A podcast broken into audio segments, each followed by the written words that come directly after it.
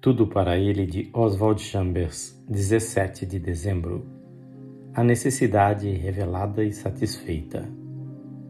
Ora, o homem natural não aceita as coisas do Espírito de Deus, porque eles são loucura.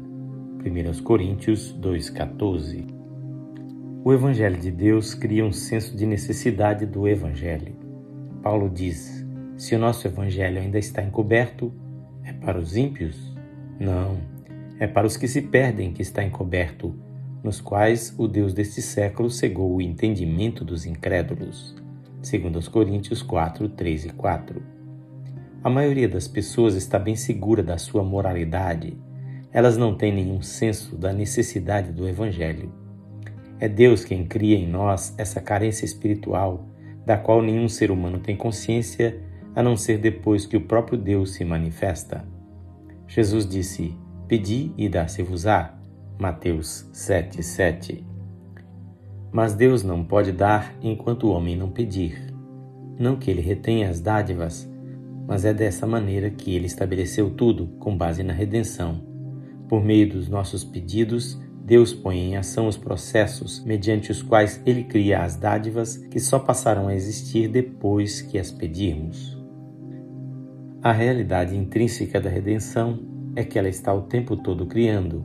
Assim como a redenção cria em nós a vida de Deus, ela cria igualmente todas as dádivas relacionadas com essa vida. Não pode satisfazer certa necessidade senão aquilo que a criou. Esse é o sentido da redenção. Ela cria e satisfaz. E eu, quando for levantado da terra, atrairei todos a mim mesmo.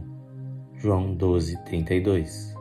Quando pregamos a nossa própria experiência, as pessoas podem ficar interessadas, mas isso não desperta nelas a consciência de sua necessidade espiritual. Se Jesus Cristo for levantado, o Espírito de Deus irá criar uma consciente necessidade dele. Por trás da pregação do Evangelho está a criativa redenção de Deus em ação no coração dos homens. Não é nosso testemunho pessoal que salva as pessoas.